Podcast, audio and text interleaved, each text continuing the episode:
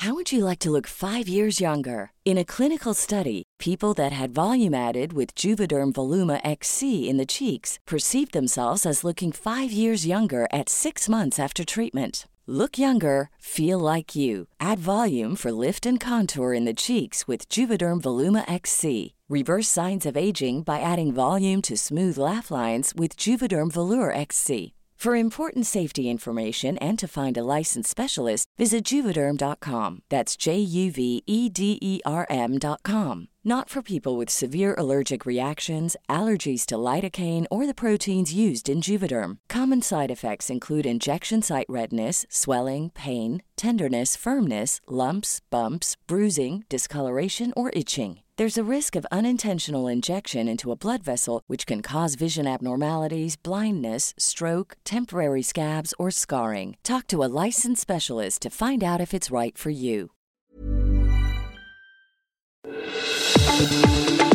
El Heraldo Radio presenta Zona de Noticias con Manuel Zamacona. Zona de Noticias, el epicentro de la información.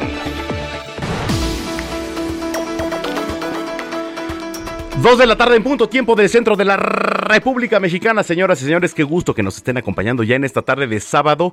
Sábado, por cierto, mire, yo ya no sé qué pensar. El día de ayer estábamos prácticamente a 30 grados la temperatura aquí en la zona metropolitana del Valle de México. Hoy estamos a una temperatura como de 27 grados. Dije, bueno, pues, ¿qué nos ponemos? ¿Playera? ¿Camisa? ¿Suéter? ¿Qué nos ponemos?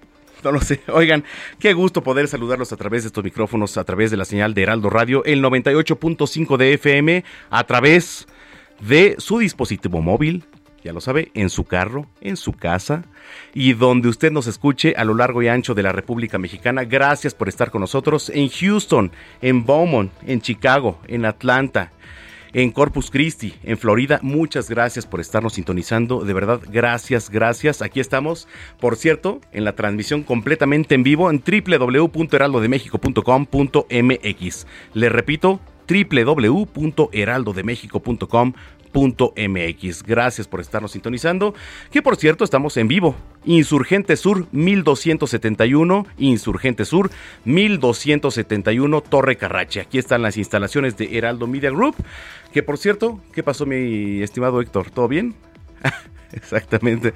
Muy bien, gracias. Bueno, este tenemos por cierto alumnos del centro de capacitación que nos vienen a acompañar y que más adelante van a hablar para que usted nada más se dé un cale. Oiga, muchísimas gracias. Arroba Samacona al aire. Arroba Samacona al aire. Muchas gracias por estar con nosotros. Eh, recuerde que somos una vía de comunicación para su colonia, para su municipio, para su cuadra, para lo que usted tenga. Nos están monitoreando y usted puede mandar su denuncia aquí con nosotros. Arroba Samacona al aire. Muchísimas gracias. Y bueno, pues tenemos un gran programa de verdad el día de hoy. No le cambie. Son las 2 de la tarde con 2 minutos y sin más, vamos con lo más importante generado en las últimas horas. Platico que la Secretaría de Hacienda y Crédito Público ajustó la base estimado de crecimiento económico para 2022 de 4.1% previsto en septiembre pasado a 3.4%, esto para 2023 y prevé además un crecimiento de 3.5%. La Embajada de Estados Unidos en México indicó que en su país hay inquietudes sobre la reforma eléctrica, que sí, pues podría generar incumplimientos al TEMEC y lo anterior, luego de que John Kerry, enviado especial de la Casa Blanca, para el clima, se reunió el jueves con el presidente Andrés Manuel López Obrador. La Comisión Nacional del Agua dio a conocer que la escasez del agua en la zona metropolitana de Monterrey, que por cierto, por el vaciado total de la presa de la boca, no es grave ni, ni catastrófica, ya que se tiene un embalse, apenas aporta el 6% del abasto total del agua de aquella región mismo que ya fue compensado con pozos subterráneos. Le platico que elementos de la Guardia Nacional y el Ejército Mexicano neutralizaron a ocho objetivos delincuentes en Michoacán durante dos eventos que ocurrieron entre los municipios de, de Zaguayo y también de Jiquilpan.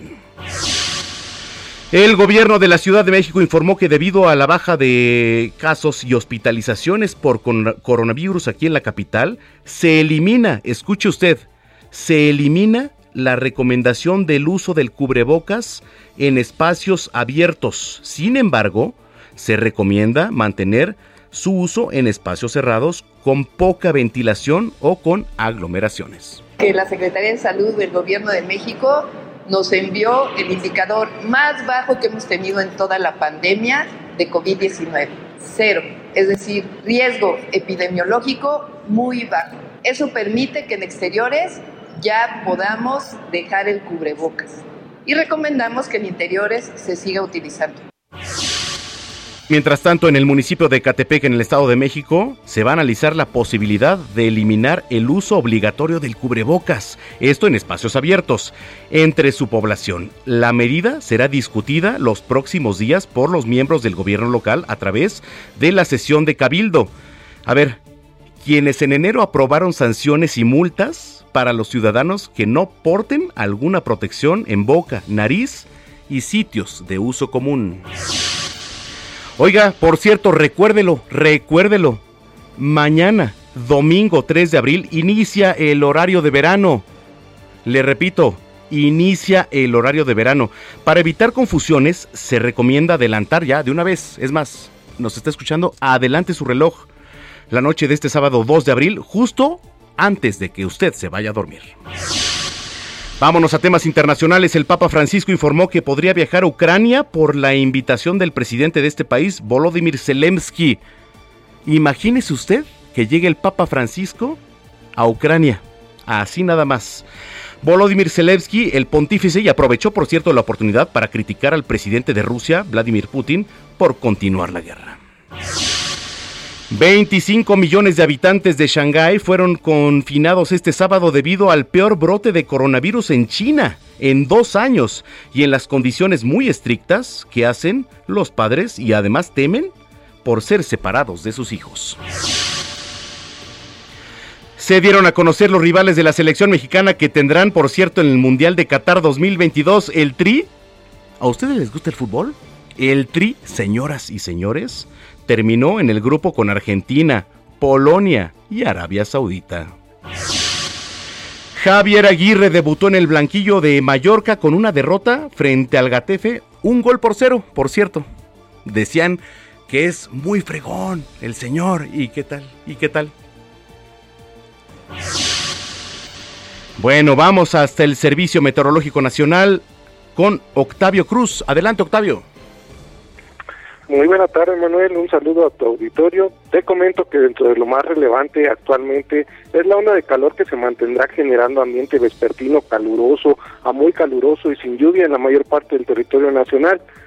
Por otra parte, el Frente Frío número 40 se extiende sobre el norte del país y en interacción con un canal de baja presión extendido sobre la mesa del norte y mesa central, además de la corriente en chorro subtropical, ocasionarán lluvias dispersas y chubascos acompañados de descargas eléctricas en el noreste y oriente de la República Mexicana, con posible caída de granizo principalmente en Coahuila, Nuevo León, Tamaulipas y San Luis Potosí. Por último, la entrada de humedad del Océano Pacífico, Golfo de México y Mar Caribe provocará lluvias con chubascos aislados en el sureste mexicano y en la península de Yucatán. Eso es lo más significativo hasta el momento, Manuel. Gracias, Octavio. Buena tarde. Muy buena tarde. En las calles de la Ciudad de México se encuentra Javier Ruiz. Adelante, Javier. Hola, Manuel, ¿qué tal? Saludos con gusto. Excelente tarde, Manuel. Pues tenemos información importante que se genera en la zona oriente de la Ciudad de México. Primero que nada, mencionar que elementos del heroico cuerpo de bomberos han terminado de, pues, de sofocar y también realizado labores de remoción. Esto justamente en la calle de Lebrija. En este punto, pues se ubica una fábrica de pintura. Desafortunadamente, cerca de las 5 de la mañana se intentó y pues llegaron varios elementos del heroico cuerpo de, bomberos, varios eh, cuadrillas para poderlos sofocar. Afortunadamente ya para esta hora pues ha sido totalmente pues, sofocado, no hay personas eh, lesionadas, eso es exactamente en la calle de Lebrija, en la colonia Cerro de la Estrella, aquí en la alcaldía Palapa. Y también eh, mencionar, Manuel, que hace un momento pues también se la volcadura de un torto que transportaba 8 toneladas de aguacate esto dentro de la central de abajo es exactamente el pasillo JK, donde pues el conductor de este torto no vio una zanja, cayó en ella y justamente pues le ganó el peso en su costado derecho. Han llegado pues ya varios trabajadores de aquí de la central de abasto y también han retirado pues ya eh, pues algunos cartones, cajas donde venían pues los aguacates. Afortunadamente también no hay personas lesionadas, así que también pues poco a poco también regresa a la normalidad esta buscadura que se registró aquí en la central de abasto. De momento, Manuel, ese es el reporte que tenemos. Javier, vías alternas, ¿nos repites por favor? Claro que sí, para quien transita principalmente sobre Luis Iztapalapa y evitar la zona de Cerro de, de la Estrella, utilizar el eje 5, el eje 6 sur, para quien desea llegar a Carrojo Gómez o en el sentido opuesto hacia el circuito interior y quien se encuentra eh, dentro de la central de abasto, pues únicamente evitar el pasillo JK, que es el área pegado a la, al área de hortalizas, porque pues todavía pues alguna maquinaria va a trabajar en este punto para retirar pues este vehículo, para reincorporarlo, y la buena noticia también, estamos, pues, eh, Manuel, perdón, es que no hubo personas eh, lesionadas. Es lo más importante. Gracias, Javier Ruiz. Estamos atentos, Manuel. Hasta luego. Muy buena tarde. Muy buena tarde.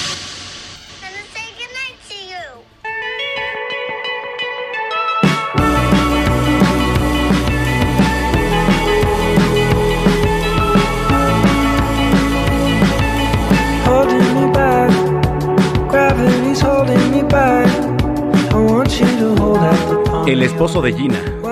El esposo de Gina. No, está bien, ¿no? Digo. El cantante Harry Styles, ¿no? ¿Qué tal? ¿A ustedes les gusta? Harry Styles.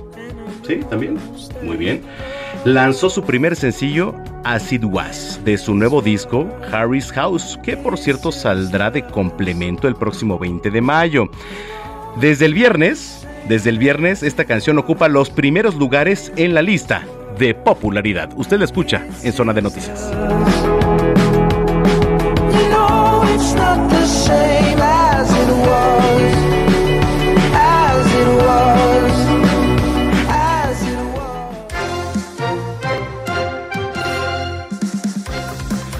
Son las 2 de la tarde, ya con 11 minutos en el tiempo del centro del país. A ver, le platico, el coordinador parlamentario de Morena en el Senado, Ricardo Monreal, confió en que se va a lograr la aprobación de la reforma energética y electoral.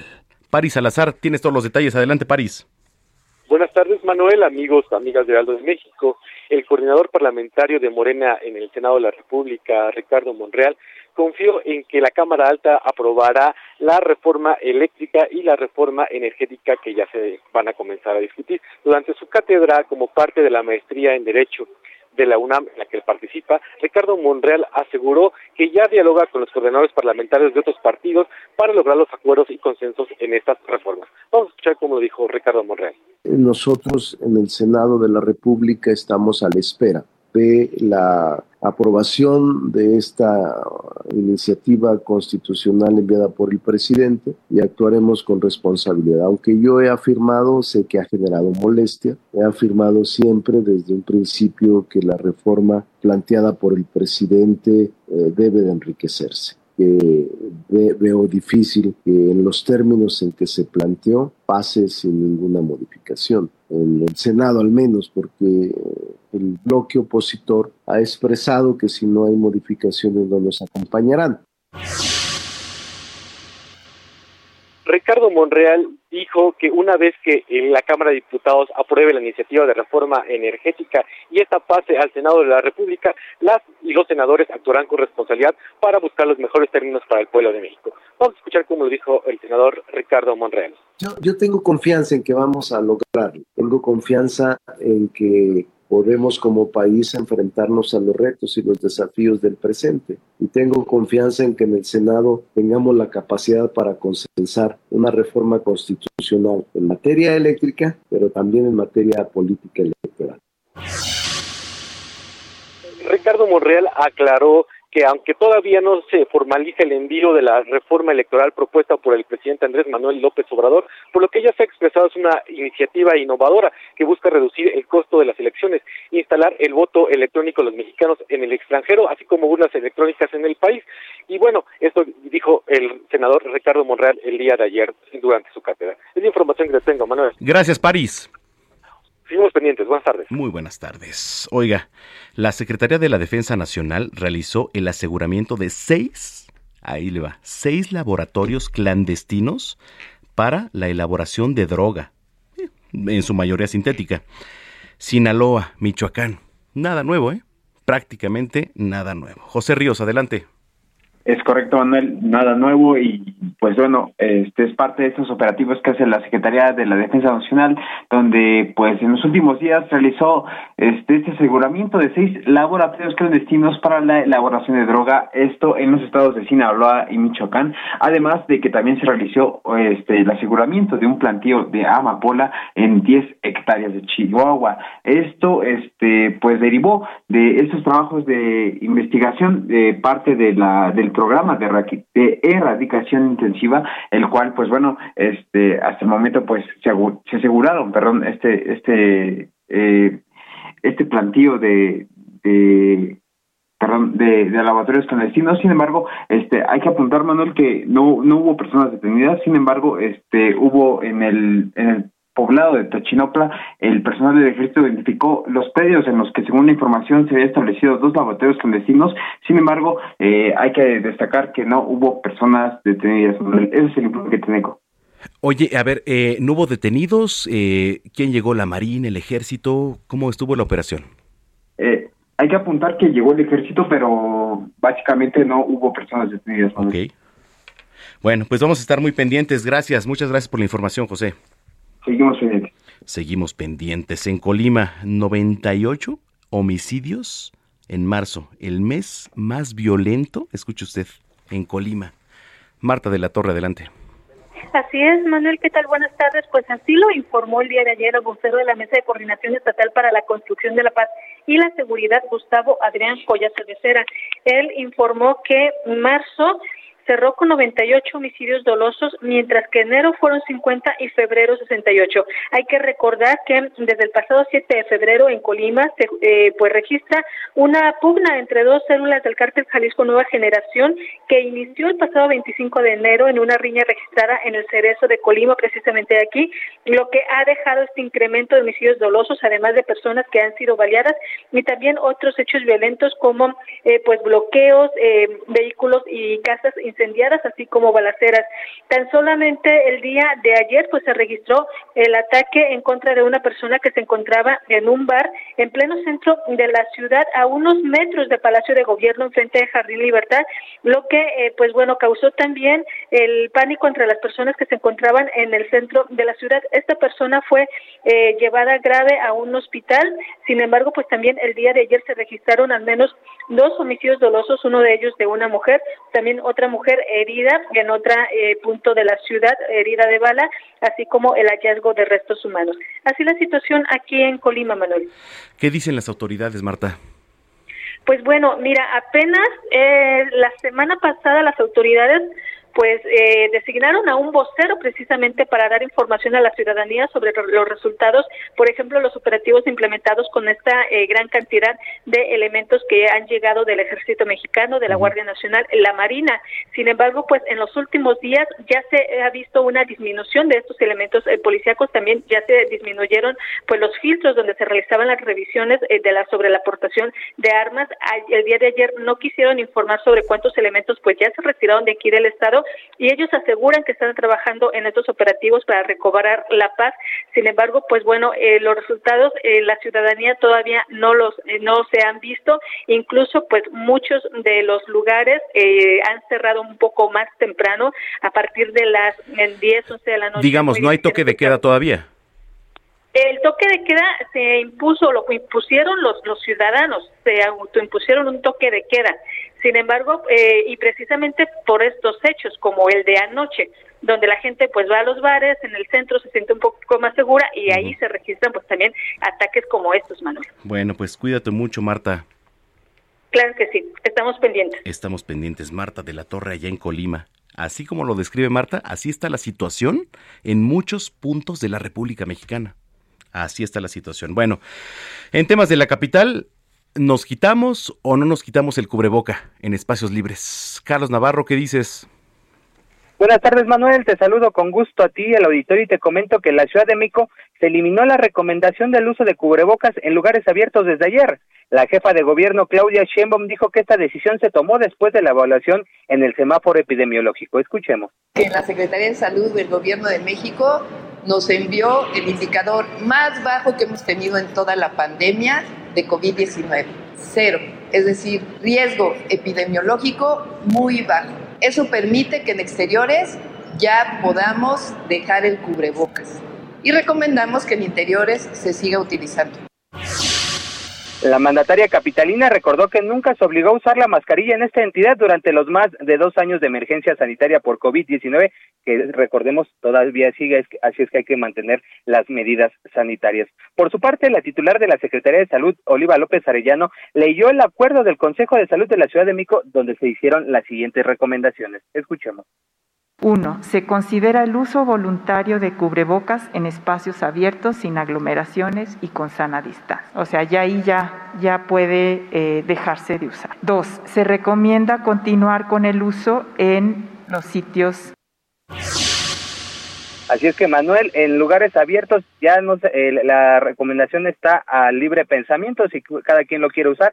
En lugares cerrados todavía se mantiene esta recomendación. A personas con comorbilidades también le recomiendan y en el transporte público, un dato muy importante, como es un lugar cerrado y todavía no hay sana distancia, ni habrá, recordemos, eh, pues sigue la recomendación del uso del cubrebocas, al menos en lugares abiertos ya lo dejan a criterio personal, Manuel. Mira, yo no sé, Carlos, no sé qué pienses, la verdad es que me atrevo a decir, mira, eh, por ejemplo, uno va caminando en la calle, pues sí, digo, en espacios públicos, pues eh, el uso del cubreboca realmente, pues ya no, no tiene caso, ¿no?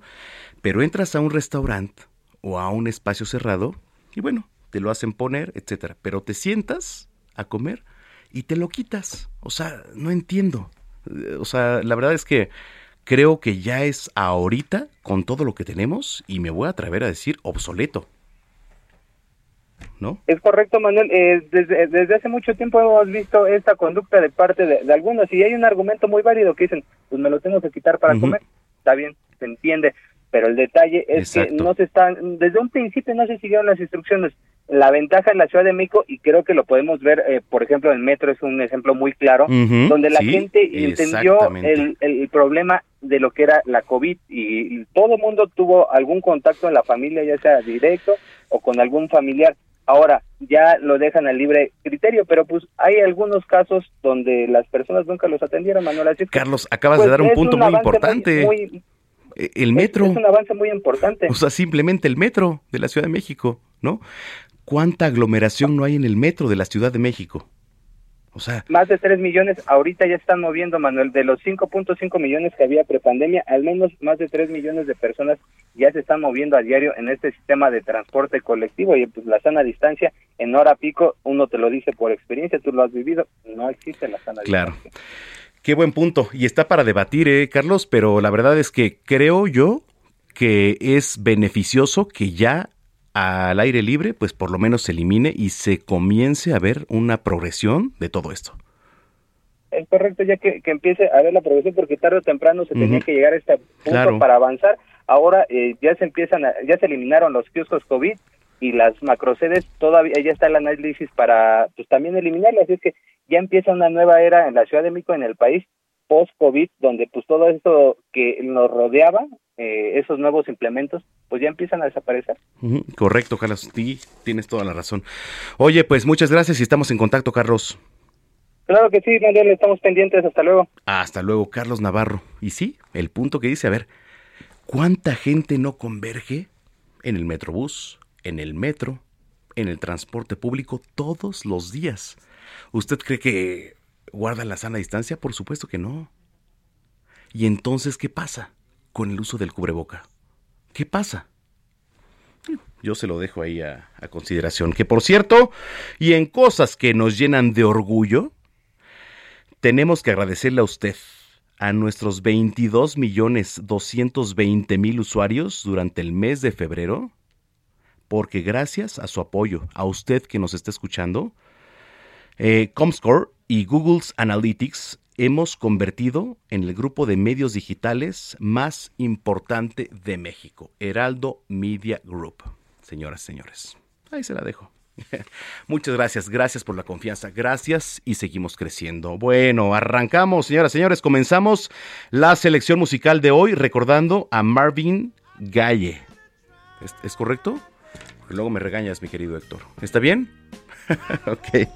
Bueno, una de las figuras más importantes de Soul, quien nació, por cierto, un día como hoy, 2 de abril, pero de 1939. Tu contemporáneo. y falleció el primero de abril de 1984. Y por eso estamos escuchando uno de sus más grandes éxitos, Let's Get In On, del álbum homónimo lanzado en 1973. Vamos a una pausa. Regresando le voy a platicar algo. Volvemos.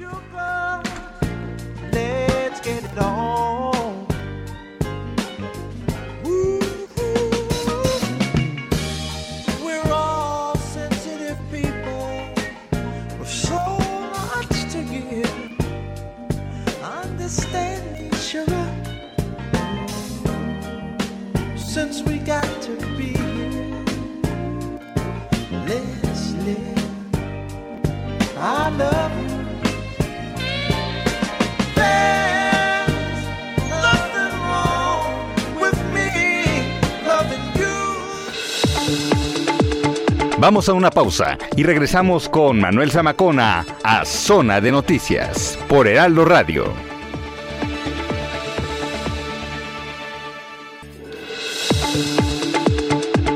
Ya estamos de vuelta. Zona de Noticias con Manuel Zamacona.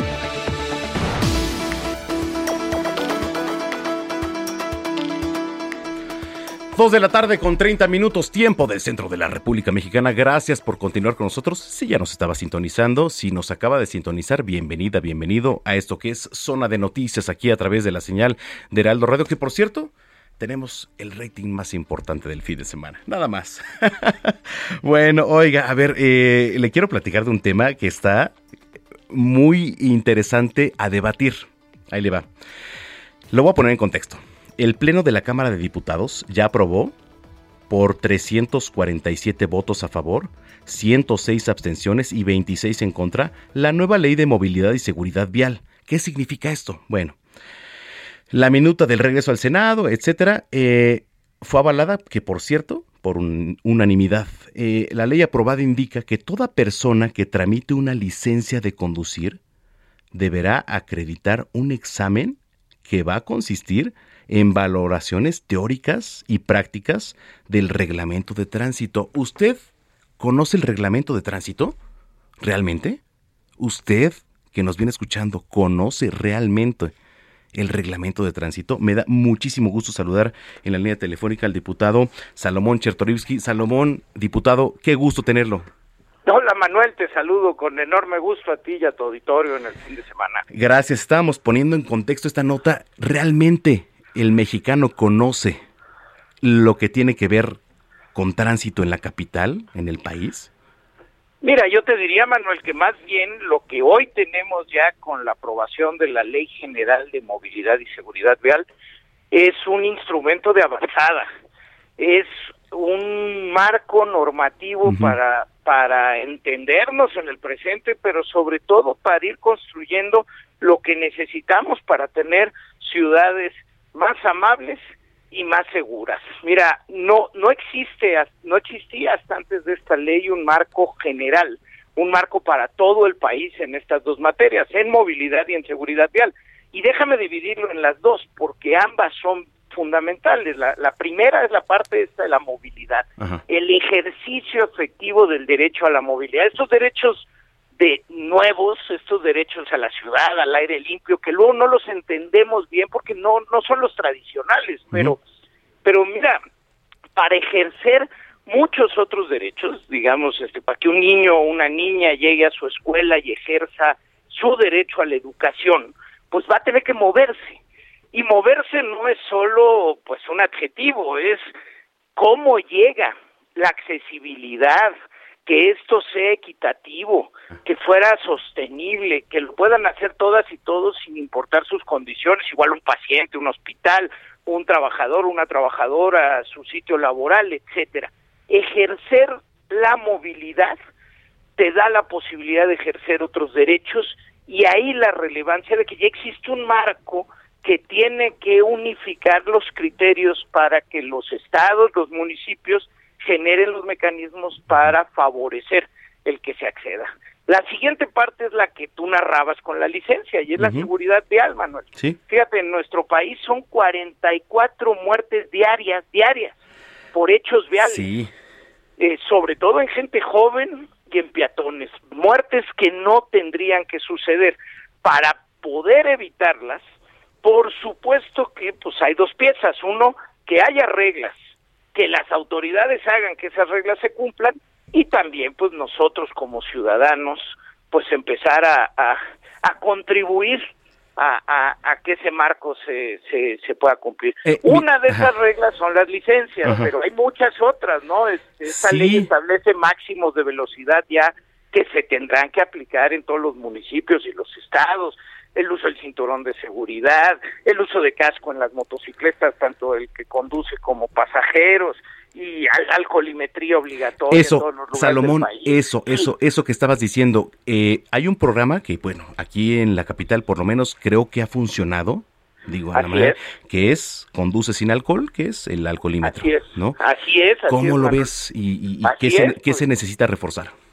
Pues mira, este, eh, vaya, eh, cuando yo era joven, todavía este, éramos más irresponsables este, te podías echar unas cervezas y, luego decidir que se podía manejar. A partir de que existe la alcoholimetría en la Ciudad de México, pues la verdad es que sí lo, lo, lo, lo piensas más. ¿Por qué? Porque sabes que hay, porque sabes que lo van a aplicar y porque sabes que si te agarran vas a va, se va a ejercer la, la, la, pena, vaya, vas a ir al torito este, toda la noche. Lo sabemos y eso ha cambiado la actitud de muchas y muchos, sobre todo jóvenes en la Ciudad de México, y se han reducido el número de accidentes, sobre todo los fines de semana, por gente que manejaba eh, con tragos. Este, pues esto ha funcionado. Cuando hay normas, cuando se ejercen y después, Manuel, cuando nosotros nos hacemos parte de ese comportamiento, pues empiezas a mejorar la vida en casa. Mira, otros ejemplos son este, pues el cinturón de seguridad, ¿no? Hoy hoy aparece una obviedad que te vas a subir al coche y te lo vas a poner. Sí. Pero hace, digo, la, la, época de tus papás, de los míos, en fin, pues pues no se usaba el cinturón de seguridad, ¿no? Incluso cuando ya los automóviles traían. Este, digo, no, no, somos tan grandes, ¿eh, Salón? No somos tan grandes, ¿eh? Por eso digo, no, no, tus papás, digo, sí, sí, sí. los míos, ¿no? Bueno, este, o cosas pues que ya son más más nuevas, ¿no? Este, sí. Antes ni se pensaba el hablar por el celular, el ir escribiendo un texto, pues hoy está prohibido por esta ley y lo tendrán que aplicar los estados y los municipios. Oye, Salomón, te quiero preguntar algo, digo ya aprovechando, a ver, eh, mira, y, me he metido en este debate, este, Salomón, de los ciclistas. Mira, porque te voy a decir algo. Uno como automovilista tiene reglas. Como motociclista, tienen reglas. Como peatón, tienen sugerencias, ¿no? Pero como ciclista, de repente, híjole, ¿qué pasa? Y, mira, no, a ver, no estoy en contra de los ciclistas, porque siempre se me vienen encima y ni modo. Eh, la verdad es que ahora con estas aplicaciones de, pues, de entrega a domicilio, etcétera, eh, eh, es una irresponsabilidad, no generalizada, ¿eh? es una irresponsabilidad que tenemos que ver también cómo se sanciona y, qué hacer, porque entonces uno de repente, pues, está el semáforo en verde, se pasa en el alto y resulta que uno tiene la culpa. Entonces, ¿cómo empezar a generar unas políticas públicas para, para este, generar todo eso, este Salomón? Mira, Manuel, a ver, este, va, eh, a ver, déjame, como dices, este, va, vamos, pues hablando con toda la, claridad, ¿no? Esto, a ver, eh, las ciudades en nuestro país, sobre todo las ciudades eh, más nuevas, ¿no? Digamos, de los últimos 100 años, eh, se construyeron para los coches. Son ciudades cochistas, ¿no? Sí, sí, sí el, la mayoría, claro. Incluso se observaba este cuando pudieras comprar un coche es que te había ido bien, ¿no? Y entonces la casa con cochera y las grandes avenidas y los segundos pisos. Hoy en día, Manuel, sabemos que las mejores ciudades del mundo son las ciudades donde se camina, donde hay bicicletas, donde transformaste de la ciudad de coches a la ciudad de las personas. Eh, eh, es, es un cambio de paradigma, sí lo es, pero tenemos que eh, incidir sobre él. Por eso la ley establece una pirámide de prioridades y de vulnerabilidad y sí pone hasta arriba al peatón, en segundo lugar al, al ciclista, después el transporte público, el transporte de carga y hasta abajo al coche y a la motocicleta, Manuel. ¿Por qué? Deseas empezar a generar la infraestructura, las reglas, las normas que te permitan hacer ciudades más caminables y con ello más vivibles. Ahora, eso no quiere decir que eh, el peatón no tenga que observar reglas, que el ciclista no tenga que observar reglas, que ahora los que manejen motocicletas eh, para las plataformas o para quien sea. No las eh, respetan, van a Salomón, te lo juro que... que no las respetan. pero ahora van a tener que sacar fuerzas una licencia que, como ya decías, te va a llevar a tener que estudiar el reglamento, a que te hagan un examen teórico y un examen práctico, y pues bueno, pues pues es cosa de irnos, este, pues de irnos sensibilizando todos en el tiempo para ir generando las reglas y las condiciones, pues de, de mejor convivencia, ¿no? Claro. Pero pero sí Manuel yo te diría eh, eh, pensando en ciudades que puedan ser menos motorizadas este más de transporte público y de caminabilidad este y, si tú lo ves en el mundo realmente las ciudades que siempre ganan en calidad de vida es- son las que han, han logrado han logrado transformarse, ¿no? Ya, ya no son las de las grandes avenidas con montones de coches y grandes cocheras, son donde pues todos pueden usar con seguridad, con eficiencia eh, el transporte público, caminar de su lugar de, de trabajo a su vivienda, etcétera. Pues tenemos que ir avanzando a eso. Suena, suena idealista, pues yo, pues sí, pero pues tenemos que avanzar, ¿no? Sí, pues sí. sí. Eh, Salomón, eh, y, y- ahora eh, aprovechando eh, que te tenemos Sí. en la línea telefónica, tú fuiste secretario de, de salud. eh, Sí. ¿Qué opinas? Eh, ¿El uso del cubrebocas se va, se queda en espacios públicos? ¿Cómo lo ves? Mira, este, yo creo que el discurso de la autoridad tiene que ser de moderación y de claridad. Sí, en espacios públicos abiertos, abiertos al aire libre, sin grandes concentraciones de gente, hoy por eh, la transmisión que hay en estas semanas, podemos no utilizar el cubrebocas, sí, pero ojo, esto no quiere decir uno que el que el COVID ya se fue, porque al revés, Claro. este, creo yo que en las próximas semanas tenemos tendremos una nueva ola, es lo que se está viviendo en Europa, lo que se está viviendo ya en el norte de Estados Unidos, es este esta nueva variante derivada de Omicron. Sí, porque el, creo- el gobierno capitalino lanzó un comunicado que dice alcanza por primera vez la Ciudad de México nivel cero en índice de riesgo epidémico. ¿Cómo lo ves? Pues yo creo que hay que tener mucho cuidado con los mensajes porque generas falsas expectativas y generas errores. Por ejemplo, no podríamos dejar de utilizar eh, cubreboca en el transporte público, en lugares públicos cerrados, en el supermercado, en los mercados públicos, este, en el metro. No podríamos dejar de usar el cubreboca. ¿Por qué? Porque esto sigue ahí, porque solo el 60% de la población tiene este, su- sus vacunas, porque no hemos vacunado a los niños mayores de 5 años, porque sigue habiendo transmisión en el mundo y puede haber nuevas variantes. Y porque además sabemos hoy que el cubrebocas nos trajo muchas otras virtudes, vaya, han disminuido las influencias en estos últimos dos años, vaya, se volvió también un patrón que nos ayude en otras cosas, pues hagamos lo nuestro. Entonces, yo te diría, sí estamos en un momento de disminución relevante de la transmisión, esto puede volver a subir en las próximas semanas, pero ya sabemos, Manuel, lo que se tiene que hacer.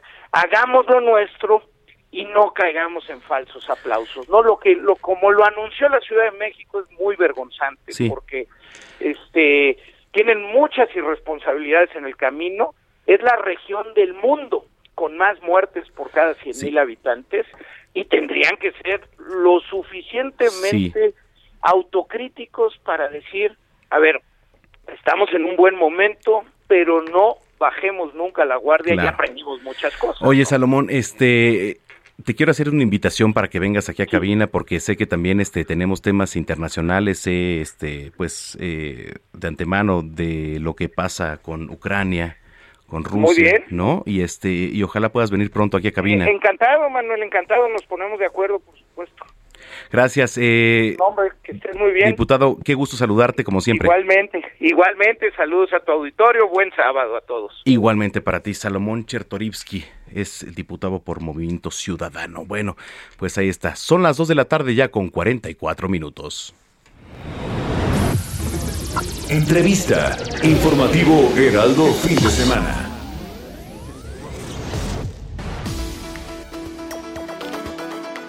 Bueno, a ver, eh, se viene Semana Santa. Y aquí, mire, eh, le voy a platicar. Yo como reportero me ha tocado cubrir eh, muchas, este, así se le dice, pues pasiones de Cristo allá en Iztapalapa. Y Via Crucis, ¿no? y la verdad es una experiencia única, porque además le voy a decir algo. el Via Crucis y toda la representación que lleva aquí Iztapalapa, es a nivel Latinoamérica y casi a nivel mundial lo mejor que hay. En la línea telefónica, Clara Brugada, alcaldesa de Iztapalapa. Alcaldesa, ¿cómo está? Hola, buena tarde. Qué gusto. Manuel, aquí a la orden. Gracias, qué gusto saludar la alcaldesa. Oiga, ya se viene, ya se viene jueves, Viernes Santo y toda la representación. ¿Cómo va a estar? ¿Cómo va a estar ahora el tema, alcaldesa? Digo, sabemos que bueno, vamos saliendo ahora de, de una pandemia. ¿Cómo va a estar todo el tema? Platíquenos. Claro que sí. Bueno, pues junto con el comité organizador de Semana Santa, de la representación número 179, que eso es muy importante recordar al público que durante 179 años de manera ininterrumpida el pueblo de los ocho barrios de Iztapalapa se ha organizado y cada año hace esta gran representación que conjuga esto de lo tradicional de la representación con elementos prehispánicos, con la subida al cerro de la estrella. Y lo que eh, hicimos dos años atrás, 2020 y 2021, fue hacerla confinada y a través de los medios televisivos y de redes solo se transmitió. Ahora que como sabemos viene bajando la eh, la pandemia que no ha desaparecido pero viene bajando eh, decidimos de manera conjunta hacerlo mixto es decir el domingo de Ramos el jueves santo y el sábado de Gloria se va a ser confinado. Y el Viernes Santo, que es el Vía Crucis, las tres caídas, y la subida al cerro y la crucifixión, se va a hacer abierto al público. Okay. De esta manera, eh, pues combinamos eh, de manera virtual y de manera remota que la población desde sus casas puedan vivir la pasión de Cristo eh, todos los días que quieran o este asistir a Iztapalapa con todas las medidas pues, sanitarias. entonces, alcaldesa, el, el viernes, eh, bueno, el jueves, bueno, desde el jueves, viernes, eh, ¿qué va a pasar? Eh, desde las casas van a poder ver, etcétera, ¿y cuándo va a poder asistir la gente? El viernes, solo el, viernes. Solo el viernes. Ok, ok. Solo el viernes a partir de las 2 de la tarde empieza el recorrido de las tres caídas y lo que se conoce como Vía Cruz. Esas tres caídas eh, y la subida al Cerro de la Estrella para la crucifixión se va a hacer abierto al público. Okay. Todos los demás días, que es el Domingo de Ramos, el Jueves Santo y el Sábado de Gloria, se va a hacer cerrado. Solo se va a abrir un día al público la representación. Por eso decimos que se llevará a cabo de forma mixta. ¿Habrá ley seca, alcaldesa?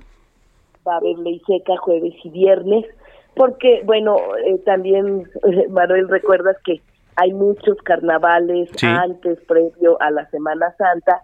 Hemos estado llevando a cabo esta medida y nos ha servido mucho este año, no hemos tenido problemas con los carnavales, no hemos tenido disparos este eh, con arma de fuego, no hemos enfrentado ninguna situación que lamentar y hemos aplicado la eh, pues la ley seca. En los carnavales, en este caso, solo jueves y viernes va a haber eh, ley seca para evitar que se aproveche y luego termine en fiestas, alcohol y en violencia. Eh, Entonces, en cuanto a la seguridad, por ejemplo, de la policía local que ustedes tienen, este, ¿va a haber operativos?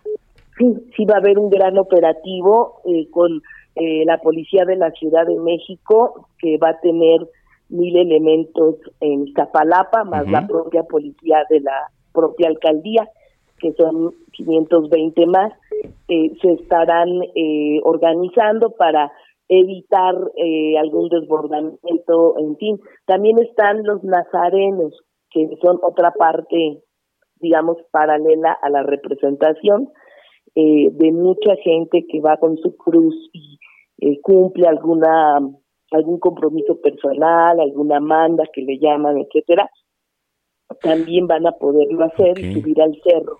Este, siempre evitando conglomeración. La verdad es que me ha tocado cubrir, este, alcaldesa, este, varias representaciones de la Pasión de, Cristo allá en Iztapalapa. Eh, ya usted ya conoció a Jesús de Nazaret, ya ya conoció a quien va a representar a Jesús de Nazaret. Sí, sí, ya lo conocimos. De hecho, eh, hace algunos días hicimos una conferencia para presentar junto con el comité a los que hoy son los eh, elegidos por el comité para que representen, es un joven eh, muy orgulloso de sus raíces. Recordemos que toda esta representación viene de generación en generación. Es decir, sus bisabuelitos, sus abuelitos, en fin, han participado y la gente vive en función de esta gran representación que desde el 2012 es eh, considerada como patrimonio cultural intangible de la Ciudad de México. Y ahorita estamos apoyando para que eh, se inscriba y pueda ser en algún momento patrimonio cultural de la humanidad. Y además la casa de ensayos que es icónica, ¿no? Ah, sí, la casa de ensayos de la familia Cano, que, que de mediados del siglo pasado eh, es un lugar en donde eh, año con año se preparan ellos cada uno de sus papeles. También es importante decir que eh, esta organización lo hacen ellos con sus propios recursos. Nadie financia, ni el gobierno, ni ninguna asociación financia esta gran representación. Lo que hacemos los gobiernos es apoyar en logística porque es tanta la población que, Innecesaria, claro. que hay que ayudar, ¿no? Pues Pero este, ellos lo hacen y entonces tienen su casa de ensayos. Y es la representación a, nivel Latinoamérica más importante. ¿no? O sea, la verdad. A nivel, sí, a nivel mundial es la más grande, a nivel de México, por supuesto, la más grande. Claro. Y no se ha, en ningún año han pasado momentos históricos como la propia la propia pandemia que estamos ahorita pasando y en ningún momento se ha dejado de hacer. En la época de la Revolución Mexicana, incluso eh, Zapata estaba eh, en, la ciudad cuando se dio esto, hasta prestó caballos, los caballos de los zapatistas, para llevar a cabo la representación. Es decir, ha continuado y es algo muy importante porque es eh, una representación que es más allá de, de, la representación misma, es un acto de cultura identitaria que caracteriza no solo a Iztapalapa, sino a la ciudad de América Latina. así Alcaldesa, oiga, eh, nos vamos a ir a corte. Eh, muchas gracias por tomar la comunicación y si lo permite, estar en contacto con usted estos próximos días. Claro que sí, Manuel. Estamos a la orden y los esperamos en Iztapalapa. Muchas gracias, alcaldesa. Hasta luego. Hasta luego. Es Clara Brugada, alcaldesa de Iztapalapa. Son las 2 de la tarde ya con 54 minutos. ¿Se fue? Se fue ya prácticamente la primera hora de información. Sábado de zona de noticias también tenemos estrenos como este que estamos escuchando, Memorias interpretado por el cantautor puertorriqueño Mora y su compatriota Jay Cortés, que fue lanzado como sencillo el pasado jueves 31 de marzo y que promete ser uno de los temas más soñados del año. Volvemos. Pasamos de decirte extraño hacerlo extraño. Se derrumba en minutos lo que construyendo años. Y a veces estaba bien, pero me hacía daño. Tú no eres real, baby, tú eres un engaño. Tu memoria, tu contacto y todo tu video. Llego al final de tu historia, no te Vamos a una pausa y regresamos con Manuel Zamacona a Zona de Noticias por Heraldo Radio.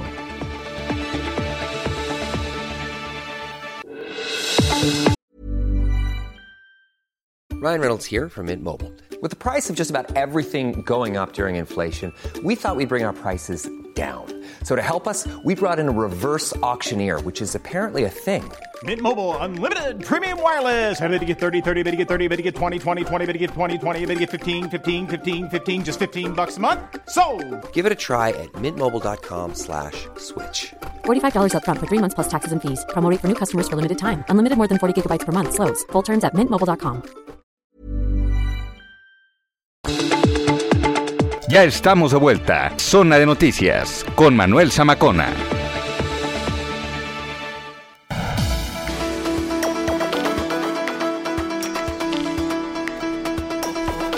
Son las 3 de la tarde en punto tiempo del centro de la República Mexicana. Señoras y señores, qué gusto que nos estén acompañando ya en esta tarde de Sabadito. Gina, Sabadito 2, hoy saludando al mes de abril. Ay, sí. Y con un calor. Ya sí, ya sí. Pero está nublado y se siente calor. Ayer activaron la alerta amarilla Sí, por las altas. en varias alcaldías, ¿no? Sí. Pero llegaban los grados hasta los 32. Sí, qué horror. ¿No? Sí. En la Tre- Benito, 31 Sí, grados. 31 grados, sí, se siente horrible. Sí. Por eso uno toma muchos líquidos. Claro, y es necesario, ¿no? Sí, sí, totalmente. ¿Usted no toma líquidos? A ver, yo le pregunto.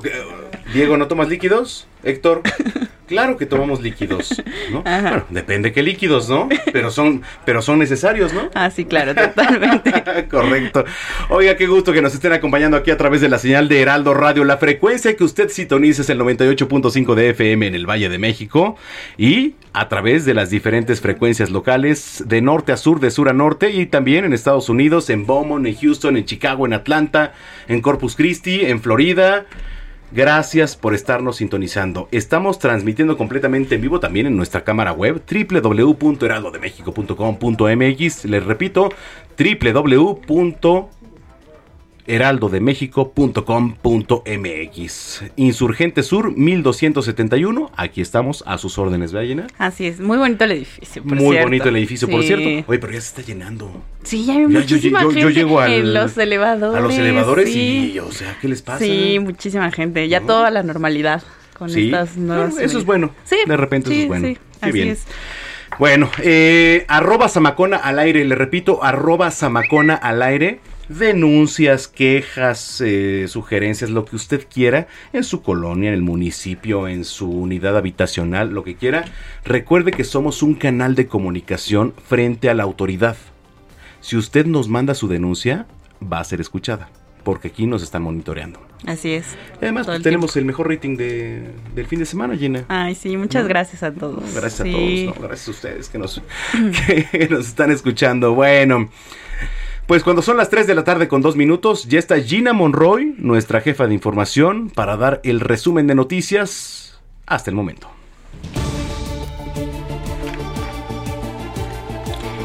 El abogado defensor del exgobernador de Nuevo León, Jaime Rodríguez Calderón el Bronco, Gabriel García Pérez, informó que fueron notificados por parte del Poder Judicial Federal para sostener una audiencia con un juez de distrito el 12 de abril a las 9 horas. Por la violencia en Colima, el gobierno de Estados Unidos emitió este viernes una alerta en la que pidió a sus ciudadanos no viajar al estado. El comunicado asegura que Colima está experimentando un aumento de la violencia entre las organ- organizaciones criminales. La jefa de gobierno Claudia Sheinbaum informó que la Ciudad de México registra el punto más bajo de riesgo por COVID-19 desde que inició la pandemia, de acuerdo con las estimaciones realizadas por el gobierno de México, por lo que ahora se avanza en la reactivación económica, cultural, social y educativa de la capital. En este sentido, destacó que los indicadores permiten eliminar el uso del cubrebocas en espacios abiertos, aunque reiteró que se mantiene la recomendación de uso en personas con comorbilidades y en lugares cerrados. Como ustedes saben, siempre hay que estar pendientes de los indicadores. Están las áreas de epidemiología de los centros de salud, de la ciudad, de los hospitales y vamos a seguir pues eh, con el seguimiento permanente a las hospitalizaciones. Pero por lo pronto pues es el punto más bajo de la pandemia y inclusive pues ya la recomendación de que no es necesario el uso de cubrebocas en exteriores. Noticias internacionales, les comento que las banderas de la comunidad LGBT estarían prohibidas en las tribunas de los partidos de la Copa del Mundo en Qatar 2022 a fin de proteger a los aficionados de agresiones por promover los derechos de esta comunidad.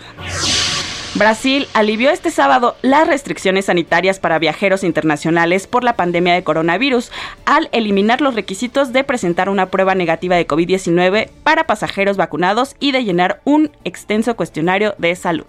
Te voy a enseñar a querer, cariño de mi corazón.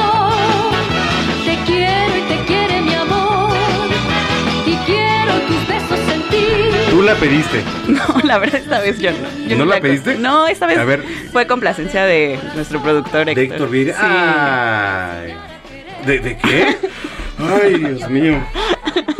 Ay, me estaba espantando. Ay, no, ay, bueno, ay, no, no, de- déjenme contarles porque estamos escuchando esta canción. Es que el viernes 29 de abril a las 21 horas en la Arena Ciudad de México se va a presentar el concepto musical gran el concepto Ah. musical Grandiosas en concierto. Eh, Este está representado ¿Vas a cantar? Espérame, porque está representado por las intérpretes eh, Manuela Torres, Dulce y Rocío Banquels. El 30 de abril en Querétaro van a estar y el 6 de mayo en la Arena Monterrey. Pues si quieren ir a escuchar a estas mujeres cantar, ya Oye, están los boletos a la Siempre nos piden boletos. No nos pidan boletos. No, No, tenemos. ni- ni nos Gina se queda. No ya. cierto. O sea, ni nos pidan boletos porque luego me Zamacona, dame boletos. Pero no tengo. La neta, no tengo. no. No tengo. Ya.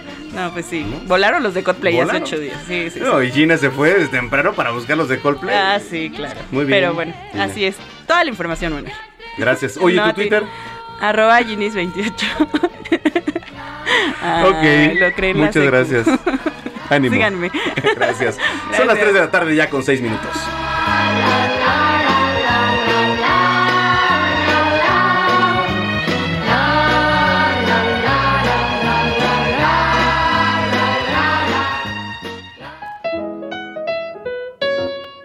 GastroLab. Historia, recetas, materia prima y un sinfín de cosas que a todos nos interesan.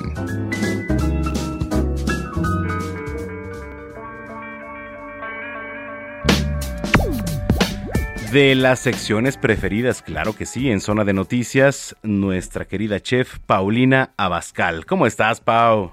Hola, ¿cómo estamos, Manuel? Muy bien, Pau. Oye, qué gusto saludarte. Igualmente.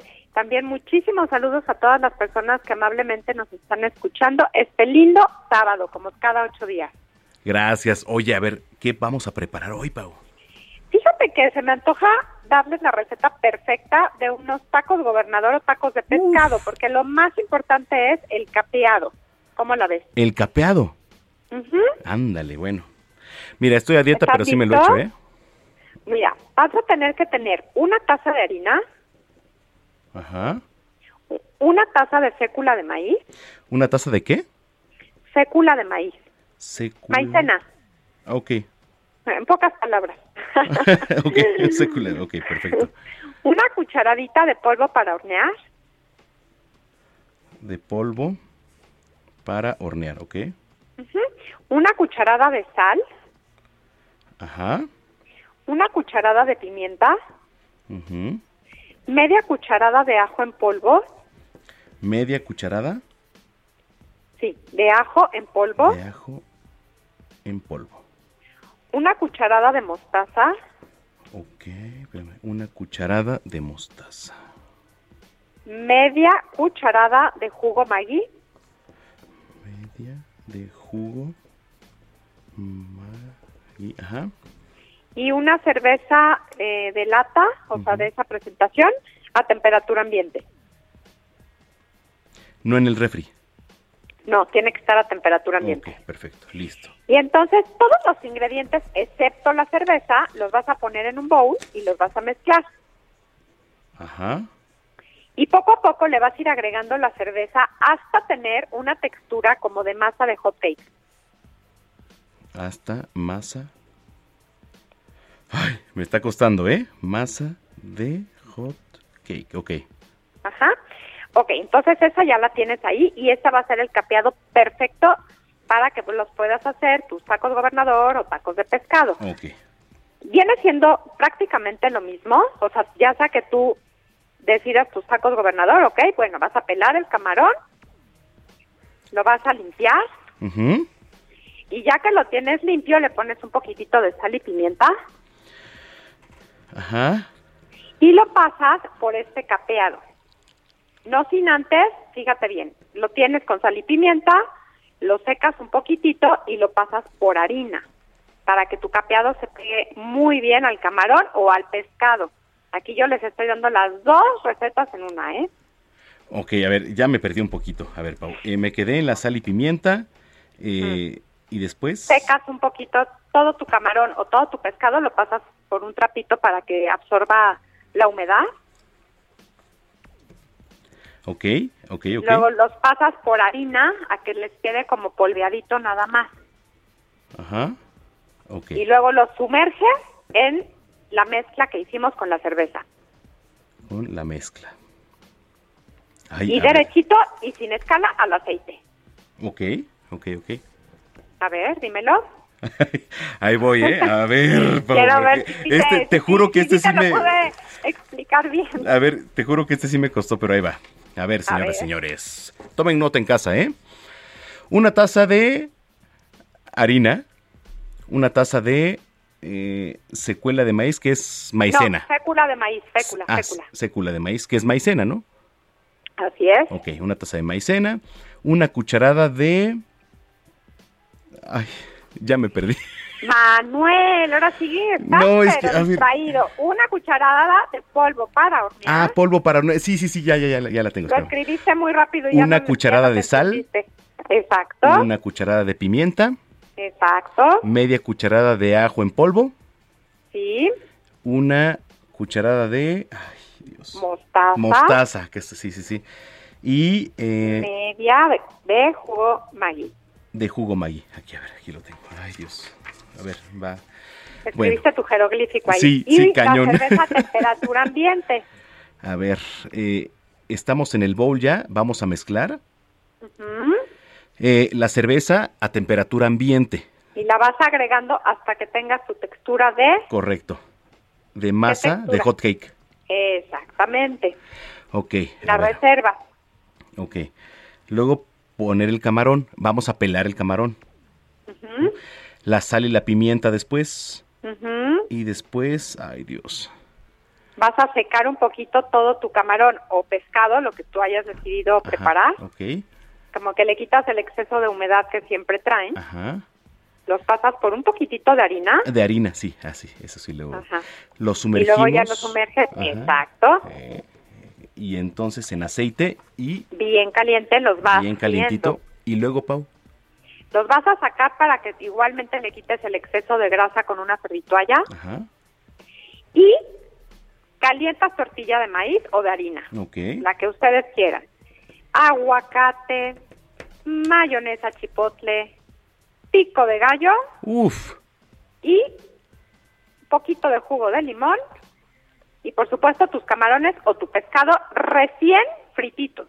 Taquito gobernador. Híjole. Y te vas a desmayar. Sí, te lo juro que sí. Mm, están deliciosos. Lo- pero lo más importante es saber bien ese capeado, ¿eh? Que por favor les quede a todos muy bien. Oye, que como nos lo compartan en sus redes sociales. Como cuánto el capeado ahí en... ¿Qué, qué recomiendas? ¿Cuántos camarones en la no, tortilla eh, o cuánto ¿cuánto se tiempo en el capeado? ¿Cuánto tiempo en el capeado? no entiendo ahora yo a ti, Manuel.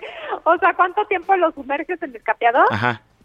Ah, no, pues nada más es de que tú vas a meter ahí el camarón o el trocito de pescado, inmediatamente se le pega el capeado. O sea, Ah, nada más es de que lo pongo en harina, le pongo el capeado, lo meto al aceite. Y listo. Ah, ok, ok. Ajá. Perfecto. Y ya, bueno, los vas a sacar cuando los veas doraditos. Va. Te voy a mandar foto, Pau. Por favor, que Sí. todas las personas nos compartan sus recetas en las redes sociales del Heraldo Media Group. Y ya sabes que me pueden encontrar a mí lunes, perdóname, miércoles y viernes en Gastrolab y en todas mis redes sociales, las de la Palomita Azul, que es Paulina Bascal, en TikTok, en Twitter, Claro. Instagram y Facebook. Por favor, la verificada, que no acepten imitaciones. Oye, te mandamos un abrazote y me dio mucho gusto verte en la semana. Ah, igualmente, Manuel. Mm. Cuídense mucho y que tengan muy bonito fin de semana todos. Gracias, te mandamos un abrazo, Pau. Igualmente, bye. Bye, Paulina Abascal, aquí en Zona de Noticias. Son las 3 de la tarde ya con 14 minutos. Bueno, ya nos preparamos un taquito gobernador, ya, y mire, mm, de repente no me gusta así ser tan un poquito tajante, pero hay compras de pánico allá en Tamaulipas. ¿Por qué? Ante el aumento de la gasolina. Carlos Juárez, cuéntanos. Efectivamente, hay compras de pánico desde el día de ayer, que ha generado largas filas a lo largo de la noche y también de la mañana del día de hoy, porque, bueno, pues ya la gasolina volvió a subir de precio en Tamaulipas, pero es justamente en la zona fronteriza donde, bueno, luego de que se da a conocer en el diario oficial de la Federación, en voz de la Secretaría de Hacienda, de con vigencia del 2 al 8 de abril, que, bueno, pues el precio de la gasolina iba a modificarse debido a la eliminación de estímulo fiscal en lo que viene siendo la frontera, debido a que los precios están competitivos con Estados Unidos.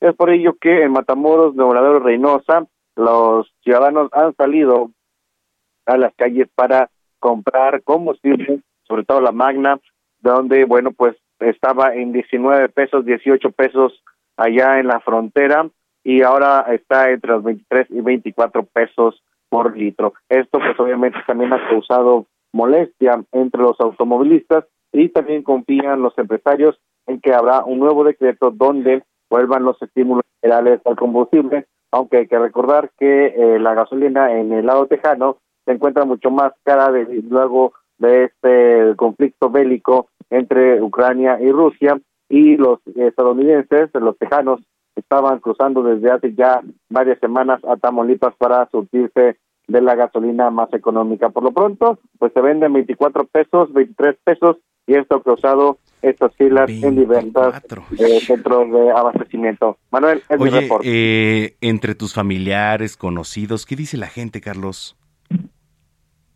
Bueno, fíjate que, que sí, sí, mucha gente está molesta, aunque aunque también hay que mencionar que en el resto de Tamaulipas el combustible ya estaba entre los 23, 22 pesos, por eso eh, lo que viene siendo el centro sur de Tamaulipas se ve como algo normal, sin embargo, pues en la frontera estaban acostumbrados a precios desde los 14, 15, 16 pesos, y ahora hasta 23 pesos, pues sí, sí están muy molestos los, los fronterizos. Bueno, estamos pendientes. Gusto saludarte, Carlos. Un abrazo, muy buenas tardes. Igualmente para ti, Carlos Juárez, desde Tamaulipas. Oiga, no olvide, no olvide que este domingo es el cambio de horario de verano. Antes de que se vaya a dormir, hay que adelantarle. ¿Sí? Hay que adelantarle el horario. Mónica Reyes, adelante.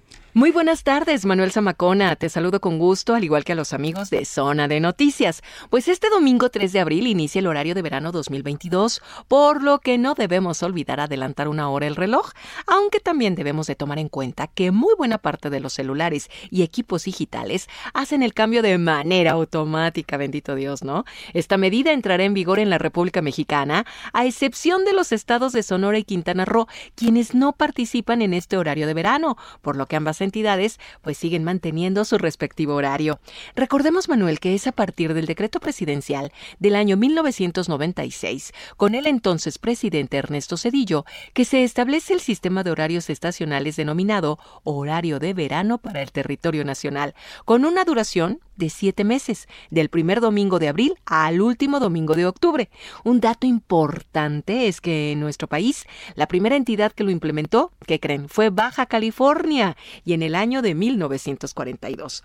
Y uno de los objetivos que el expresidente Cedillo argumentó en el decreto para establecer que la medida fuera necesaria es que con ello se reduciría la demanda de energía eléctrica, así como el consumo de los combustibles utilizados para su generación y así bajar la emisión de contaminantes.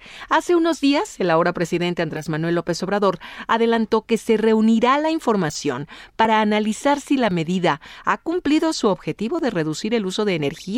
Adelantó que se tomará una decisión en breve. Mientras tanto, amigos, Manuel, la noche de este sábado 2 de abril, antes de irnos a dormir, pues adelantemos una hora el reloj, si es manual, ¿verdad? Para que ya el dominguito iniciemos el día con el nuevo horario de verano. Y a ti, Manuel, ¿te gusta este horario? ¿Cómo te queda? Porque a mí, no. Duermo menos, ¿cómo ven? Muchas gracias, bonita tarde.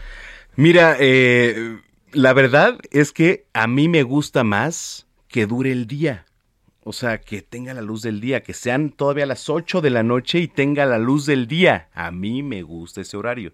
Y hay mucha gente que no, no me gusta. Es como a la gente que no le gusta el calor. No, no yo prefiero frío.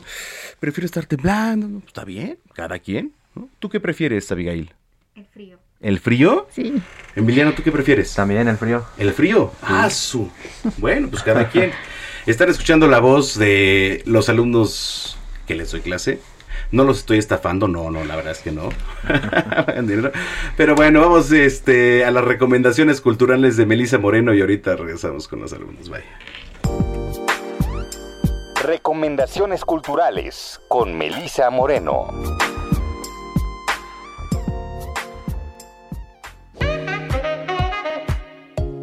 Bienvenidos a la Agenda Cultural del Heraldo de México. Yo soy Melisa Moreno y esta es nuestra selección de esta semana. Excepto un pájaro es un texto dirigido por la argentina Valeria Fabri, quien lo escribió durante los primeros meses del confinamiento. Ahora en su estreno presencial cuenta con la participación de los actores Joaquín Cosío, Juan Carlos Colombo, acompañados de Michelle Abascal, Daniel Ortiz y Regina Blandón. La historia presenta a dos viejos y solitarios vecinos, Don Helio, un hombre amable sin familia pero con un gran sentido del humor, y Don Franco, de personalidad osca y quien ha perdido a causa de la pandemia a su esposa María Elena. Estos dos sujetos que se ven tan viejos y solitarios como el edificio que habitan, entablan una entrañable y curiosa amistad. Juegan cartas de balcón a balcón y comparten un tequilita con la ayuda de un sencillo mecanismo, que consiste en un cordón y una pequeña canasta. Excepto un pájaro tendrá dos funciones presenciales los próximos jueves 7 y viernes 8 de abril en el Teatro de la Ciudad. Él y Rebeca son dos universitarias que tratan de mantenerse al día con sus estudios, divertirse con sus amigas y soportar el ambiente machista que prevalece en su escuela. Todo cambia cuando los restos de un estudiante son encontrados en aguas cercanas del campus. Se piensa que es un accidente, hasta que aparece un segundo cuerpo, y el vínculo es innegable. Ambos hombres pertenecían a la misma fraternidad y tenían fama de abusar a las mujeres. Ellie había amenazado con vengarse de cualquier hombre que volviera a aprovecharse de una chica, así que las sospechas no tardan en envolverla. Pero ¿es ella culpable o hay un asesino vengador acechando el campus? ¿Hasta dónde puede llevarse la justicia por mano propia? Doug Hutchinson está de vuelta con una nueva y sobrecogedora serie en la que dará respuesta a estas y otras difíciles preguntas. Peligro Profundo es editado por Planeta. Mirar con nuestros ojos de montaña es la primera muestra antológica de Marcela Armas en la Ciudad de México. La exposición reúne más de 30 obras del artista que dan cuenta de las investigaciones que han ocupado su trabajo durante las últimas dos décadas, enfocadas en las maneras en que la energía, mediante sus usos y su gasto, ha configurado la ética de un modelo social inmerso en un sistema voraz de producción y consumo, de las formas políticas que lo sostienen y del impacto de esta máquina de hacer cosas, o sea, el del capitalismo que insaciablemente consume materias y seres. Mirar con nuestros ojos de montaña de Marcela Armas se puede visitar hasta el 2 de octubre en el Museo de Arte Carrillo Gil. Esta fue la agenda cultural de esta semana. Yo soy Melisa Moreno y me encuentras en arroba melisototota. Nos escuchamos la siguiente.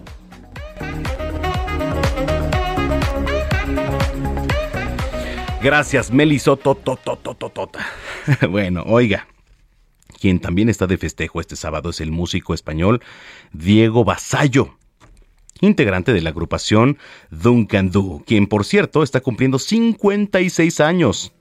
Y por eso estamos escuchando el tema En algún lugar, que fue lanzado 1987 y es considerado uno de los clásicos del rock en español de todos los tiempos. Esto es, en algún lugar. Regresamos con broche de oro a la última media hora de información.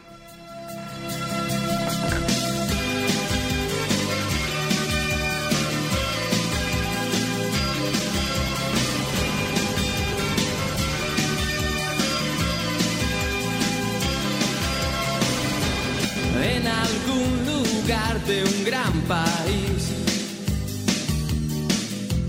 Olvidaron construir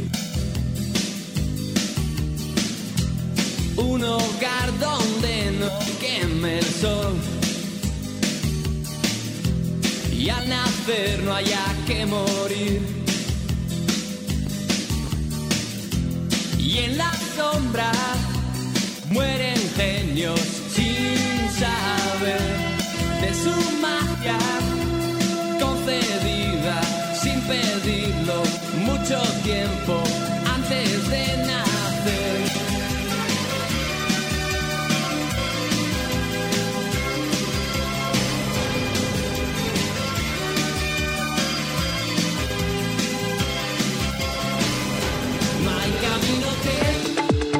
Vamos a una pausa y regresamos con Manuel Zamacona a Zona de Noticias por Heraldo Radio.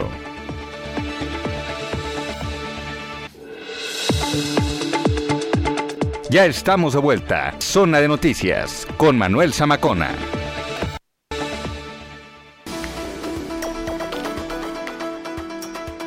Son las 3 de la tarde ya con 30 minutos en el tiempo del centro de la República Mexicana. Gracias por continuar con nosotros. Si usted ya lo estaba haciendo, gracias. Si nos acaba de sintonizar, bienvenida, bienvenido. Esto es Zona de Noticias. Por cierto, le doy la bienvenida aquí a Abigail, a Emiliano. ¿eh? Hola, muy buenas tardes. Gracias, buenas que tardes. son alu- son mis alumnos. O sea, no crean que el- yo robo dinero. No, no, no. No, pues la, la- la verdad no, ¿verdad, Abigail? No, claro que no. Oye, platícanos, eh, ¿por qué te gusta la radio? Me encanta la radio porque me gusta tra- em, transmitir a las personas algo que, por ejemplo, las noticias, Ajá. hacerlas sentir. Ajá. Sí, sí, sí. ¿Y tú, Emiliano? A mí pues me gusta hablar en público, me gusta expresarme. Ajá. Me gusta todo este medio, televisión, radio, cine, todo. Qué padre, qué padre. Bueno, pues tenemos aquí a los futuros talentos de la radio, de la televisión, ¿por qué no? ¿No? Entonces, gracias por estar aquí conmigo, por cierto. Gracias por la confianza. Gracias, Y por la invitación. No, hombre, al contrario. Gracias, gracias de verdad, Abigail y Emiliano. Aquí están, son alumnos del Centro de Capacitación, donde doy clase. Ahí estamos. Muchísimas gracias. Bueno, a ver, les quiero platicar. En México es el tercer lugar de hackeos a nivel internacional. ¿Ustedes lo creerían? Vamos a enlazarnos hasta la ciudad espacial, es Houston, Texas. Está Juan Guevara, colaborador de ese espacio y a quien le doy la más cordial bienvenida, como siempre, mi querido Juan.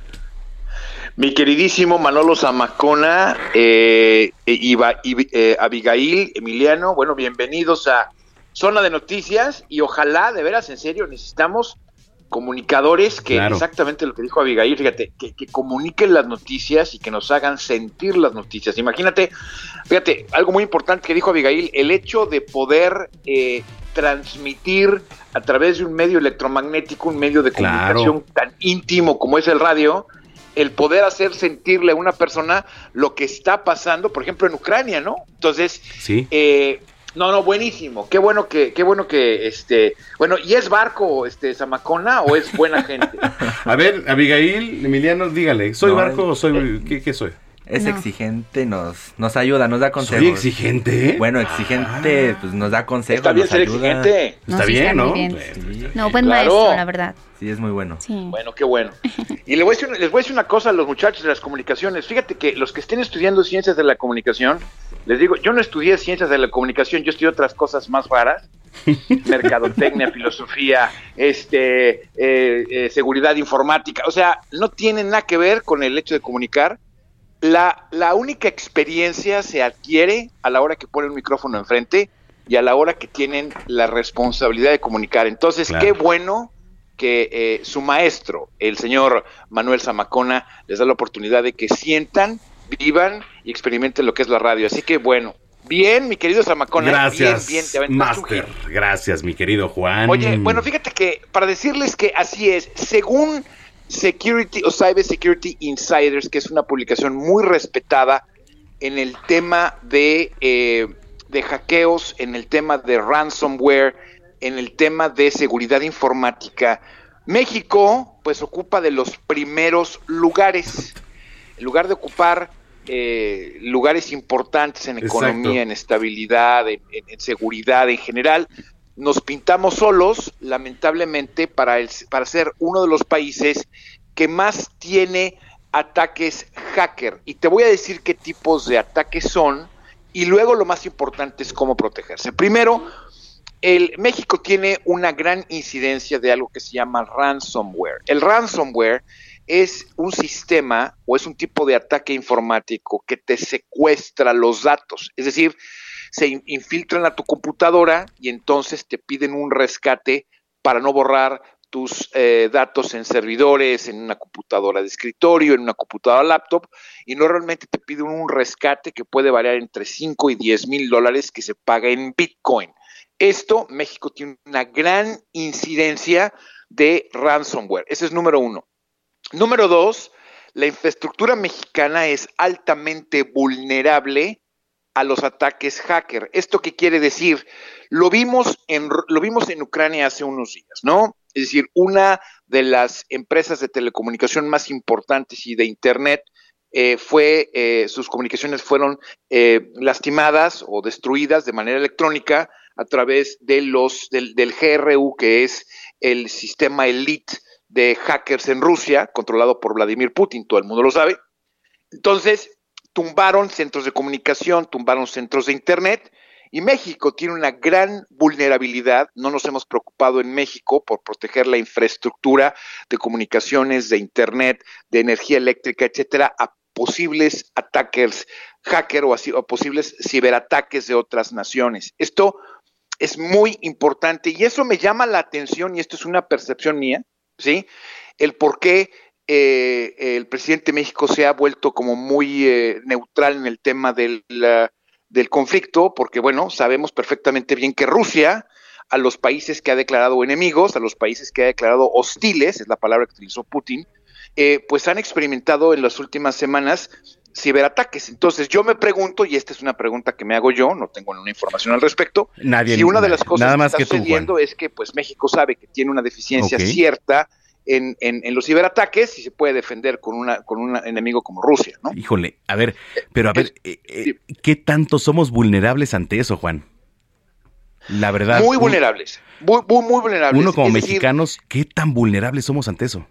muy, muy vulnerables. Te voy a decir por qué, Manolo. Fíjate que el- el- el- la nueva forma de atacar y que tiene peores consecuencias que una, que un, que, que misiles, etcétera. Si ustedes ven la guerra en Ucrania, son, son, son, es muy focalizado el, el daño. O sea, obviamente el país está sufriendo mucho, de ninguna manera lo minimizamos, pero, pero está muy focalizado el daño y se ha convertido la sociedad ucraniana en un foco de resistencia tremenda para lo que quería conseguir Vladimir Putin hace, pues rápido, ¿no? Inclusive los, los soldados rusos tenían ya el, um, el uniforme de gala para celebrar lo que ellos pensaban que era la toma del país en 72 horas. Ujú. Llevamos un mes y medio. ¿Y qué Vamos para creen? los dos meses. Bueno, pero la ciberguerra, los ciberataques, tienen la capacidad de destruir o de dañar las economías. ¿sí? Porque si tienes el, si puedes atacar al Banco Central de un país, si puedes dejar sin energía eléctrica medio país, si puedes dejarlo sin comunicaciones electrónicas, dígase torres celulares, dígase comunicaciones en televisión, radio, internet, pues entonces en muy poquito tiempo logras que un país esté de rodillas porque no se puede comunicar, porque no puede operar.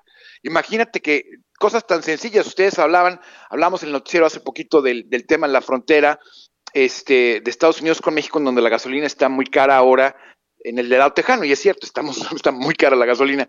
Pero, por ejemplo, imagínate que para poder pagar la, gasolina, metes tu tarjeta de crédito a la bomba y la bomba no te puede cobrar y no puede autorizar la transacción porque no tiene una comunicación al, centro que procesa las tarjetas de crédito. Entonces, ese tipo de ataques, el, tipo de ataque, el ciberataque es un ataque muy eficiente, de muy bajo costo y muy efectivo.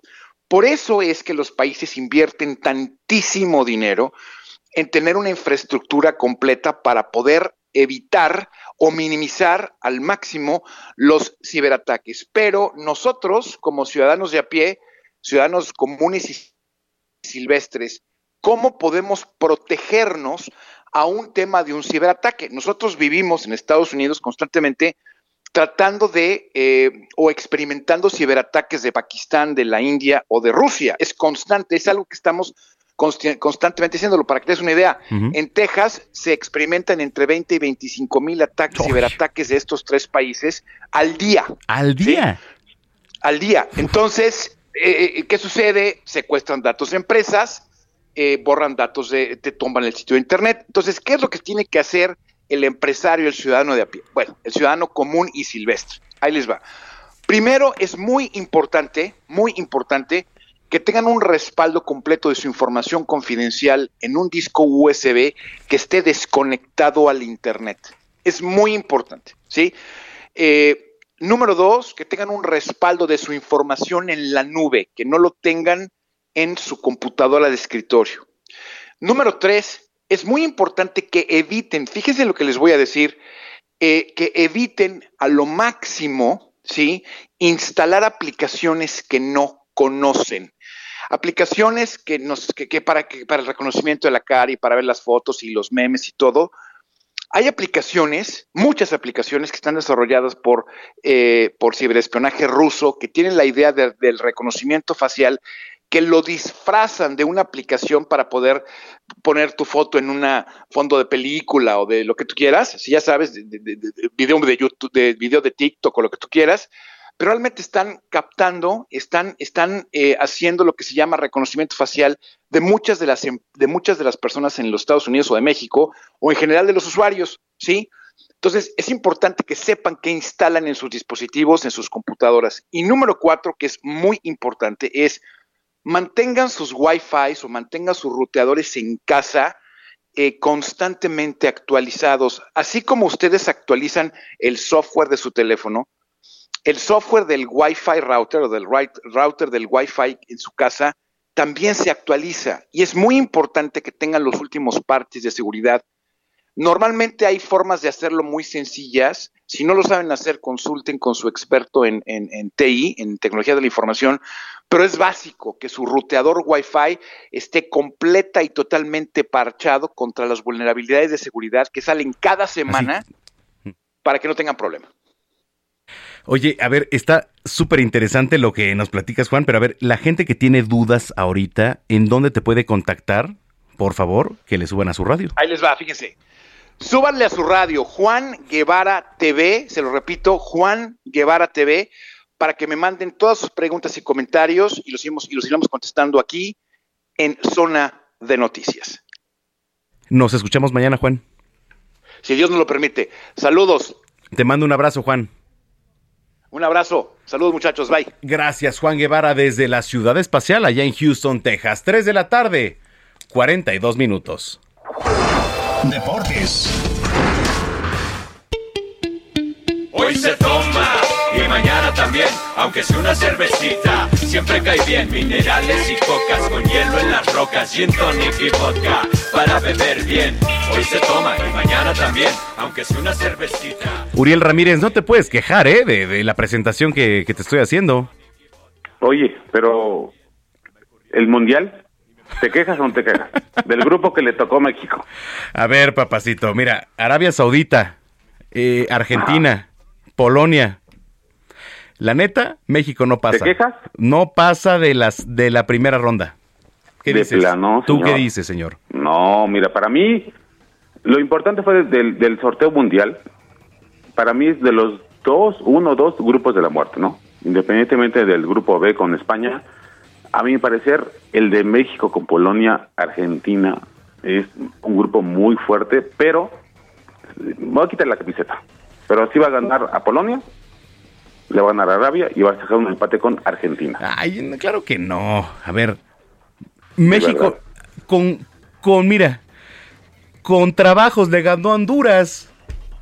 No, sí, pero, pero, pero fíjate, Manuel, ya se quita la, la presión del hecho de calificar al Mundial. O sea, México, desde el último partido con Estados Unidos, ya no ha jugado muy bien, nada bien. No nos gusta cómo juega, no tiene un sentido, no tiene una lógica. Pareciera que los jugadores no estaban conforme con el Tata Martín. Ok. Pero hoy, después de que ya no tienen la presión de calificar a un Mundial, me parece que México vamos a ver su mejor versión. Híjole, mira, yo difiero, ¿eh? La verdad, digo, respeto mucho tu punto de vista, la verdad es, es considerable, pero eh, el equipo que hoy trae México está, pero, pero para nada. No le das, no le das un poquito de plus, así que pase, no, no, no, la verdad, mira, y sí, eh, puede que se crezcan en el mundial, porque pues ya pasaron, se quitan presión, etcétera, pero Acuérdate, Ma- acuérdate, Manuel, que México se crece con las elecciones que son potencias mundiales. Pero bueno, ¿y qué pasa? O sea, nunca pasan del, del cuarto o quinto. ¿Cuál es, Abigail? El, quinto cuarto. partido. ¿Y del quinto partido? Buscan el quinto partido. Nunca pasan de ahí. O sea, sí, qué bueno que se crezcan y contra Alemania y eso. ¿Y, y luego? ¿Qué? ¿No te gusta cómo juega México, verdad? No, por supuesto que no. No, a mí tampoco. Oye, pero, pero espera, o sea, sí va a ser muy buen mundial México y un grupo que le tocó está disponible para pasar. O sea, para mí México es mucho mejor que Polonia, porque Polonia tiene a Robert Lewandowski y tiene un par de jugadores más. Hasta ahí, ¿eh? O sea, Oye, no es una selección Bueno, top mundial. en el supuesto de que avance, Francia. Francia, sí, le tocaría a Francia. ¿Y ahí tocamos las de Ay, ay, ¿qué pasa? Los caracoles ah, Ahí mayas. tocamos lo- las golondrinas. Bueno, a ver, ¿y y luego? Francia ya, hasta ahí. Pues sí, es lo que te digo, o sea. Pero, pero, pero te enfrentas a Francia, la potencia, el último campeón del mundo, el que trae la mejor selección. Bueno, pero de ahí, ¿y luego?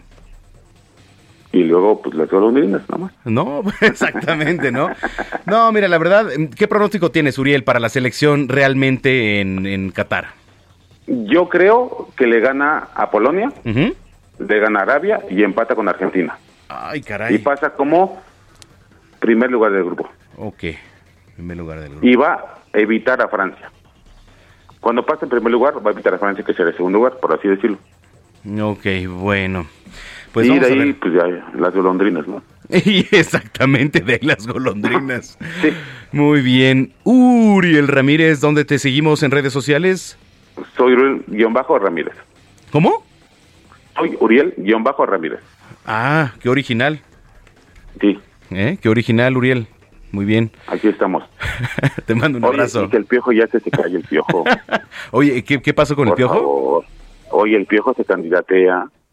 Habla que el, el- el Tata no tiene la salud, que no sé qué, que yo entro. Ok. Y esta receta piojo que dice, yo no me candidaté. Que se calle el piojo, que se dedica a Tigres. Bueno, pues sí. De plano. o Pues sea, sí, ¿Ya qué quiere? tienes razón. Le quedó, le quedó el- esa cosita después del Mundial. Ok. Pero ya que se calle, que se dedica a Tigres, ¿no? Pues sí, tienes razón. Coincido contigo. Uriel Ramírez, muchas gracias. Buenas tardes, estamos con Te mando un abrazo, Uriel Ramírez. Abrazo, 3 de abrazo. la tarde ya con 47 minutos. I'm too sexy for my love, too sexy for my love. Love's going to leave me.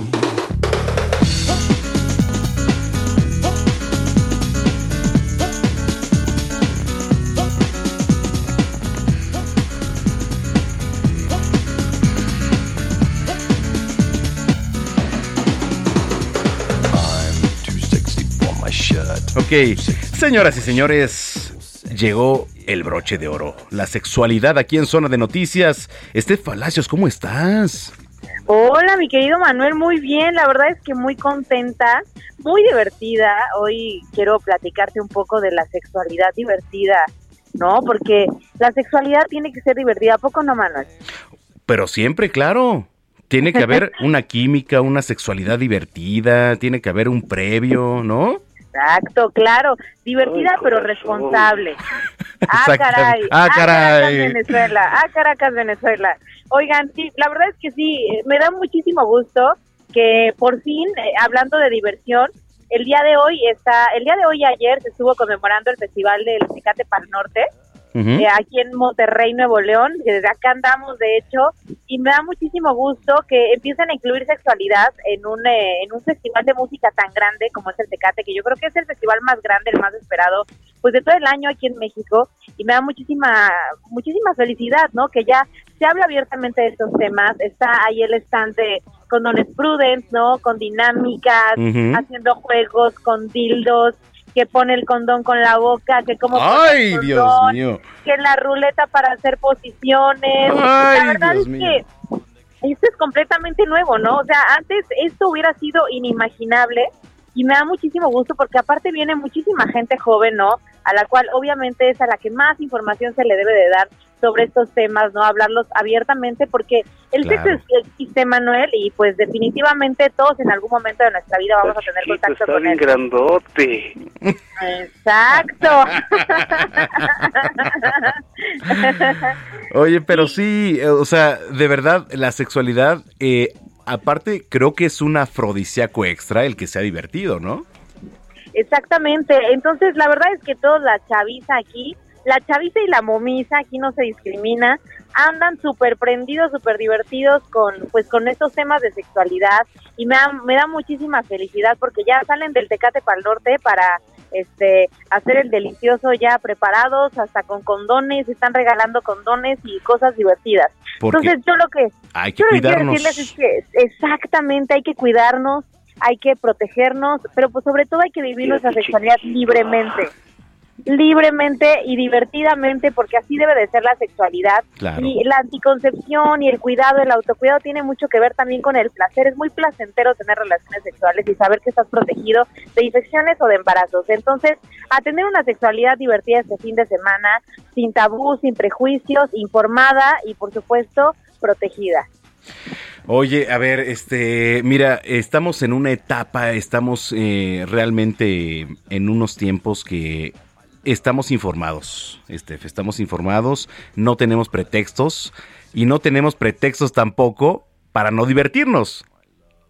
Claro, exactamente. Y sabes algo, aunque estamos informados, aunque estamos informados, Manuel, muchas personas, más del 50% de mujeres no acceden a un método anticonceptivo, ¿no? Por ejemplo, de largo plazo, aunque sepan que existen porque no hay acceso a ellos. Entonces, algo que está súper padre es justamente difundir en dónde se pueden adquirir, la variedad de condones que existen, eh, la diversidad de anticonceptivos que existen para cada estilo de vida. Entonces, hay que seguir informando desde casa, por supuesto, pero también abrir estos temas a la sociedad, como en un festival de música, como en, en la calle, con tus amigos, con tus amigas, en todos lados. Oye, sí, qué, qué padre y la verdad es que hay que estar difundiendo todo esto porque eh, pues es necesario, es necesario, Steph, la verdad. Y la diversión está casada con el placer. Exactamente, está casada con el placer y no hay que divorciarla, totalmente de acuerdo contigo. Ay, y, corazón. y sí, y por supuesto, a divertirse, tener mucho placer, que por eso estamos aquí. Claro. Yo no sé, yo no me creí el cuento de la semillita, era mis papás, ¿no? ¿Cuál semillita? A todos dijeron eso. No, que hay que, que con la Está bien semillita... grandote. ¿eh? semillón más bien que le inyectan y nos inyectamos todos más bien entonces Ah. por algo estamos aquí y es gracias al sexo entonces No, no, hay no. que hablar de algo que es tan natural como comer o como respirar como hablar y como caminar Estos, como que el semillón, no, a ver. Mira qué changote. caray Caray, no. Oye, querida Steph, eh, tus redes sociales, por favor. claro que sí nos pueden encontrar como condones prudence ¿Se cortó? ¿Ven lo que hacen? ¿Ven lo que provocan? Bueno, yo les digo las redes sociales Condones Prudence, que por cierto, aquí está presente en zona de noticias, Condones Prudence y eh, DKT, DKT en Twitter y en Facebook. DKT. Bueno, nos vamos, señoras y señores. Cerramos la selección musical de este sábado y traemos un clásico de la música electrónica. Se trata de Stay, una canción de DJ ruso-alemán Sed en colaboración con la cantautora canadiense Alessia Cara, que fue lanzado en 2017 y se convirtió en uno de los temas con más reproducciones durante ese año. Mañana tenemos una cita en punto de las 2 de la tarde. Gracias, soy Manuel Zamacona, arroba Zamacona al aire. Pásela bien. Eh, mire, ya ni le voy a dar recomendaciones porque de repente hace calor, de repente hace frío. Pásela bien. Y como dice Steph, cuídese mucho, disfrute, disfrute porque la vida solo se vive una vez. Soy Manuel Zamacona, pásela bien, nos escuchamos mañana y hasta entonces.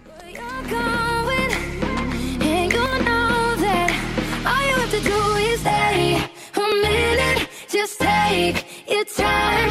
The clock is ticking, so stay. All you have to do is wait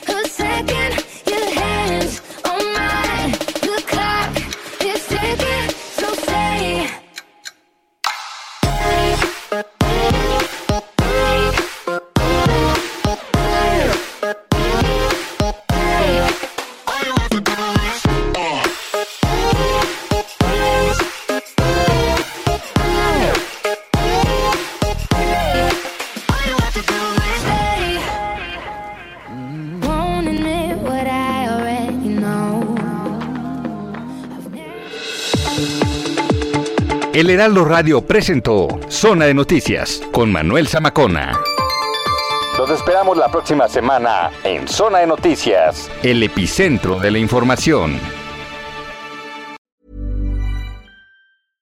How would you like to look five years younger? In a clinical study, people that had volume added with Juvederm Voluma XC in the cheeks perceived themselves as looking five years younger at six months after treatment. Look younger, feel like you. Add volume for lift and contour in the cheeks with Juvederm Voluma XC. Reverse signs of aging by adding volume to smooth laugh lines with Juvederm Volure XC. For important safety information and to find a licensed specialist, visit juvederm.com. That's J U V E D E R M.com. Not for people with severe allergic reactions, allergies to lidocaine, or the proteins used in Juvederm. Common side effects include injection site redness, swelling, pain, tenderness, firmness, lumps, bumps, bruising, discoloration, or itching. There's a risk of unintentional injection into a blood vessel, which can cause vision abnormalities, blindness, stroke, temporary scabs, or scarring. Talk to a licensed specialist to find out if it's right for you.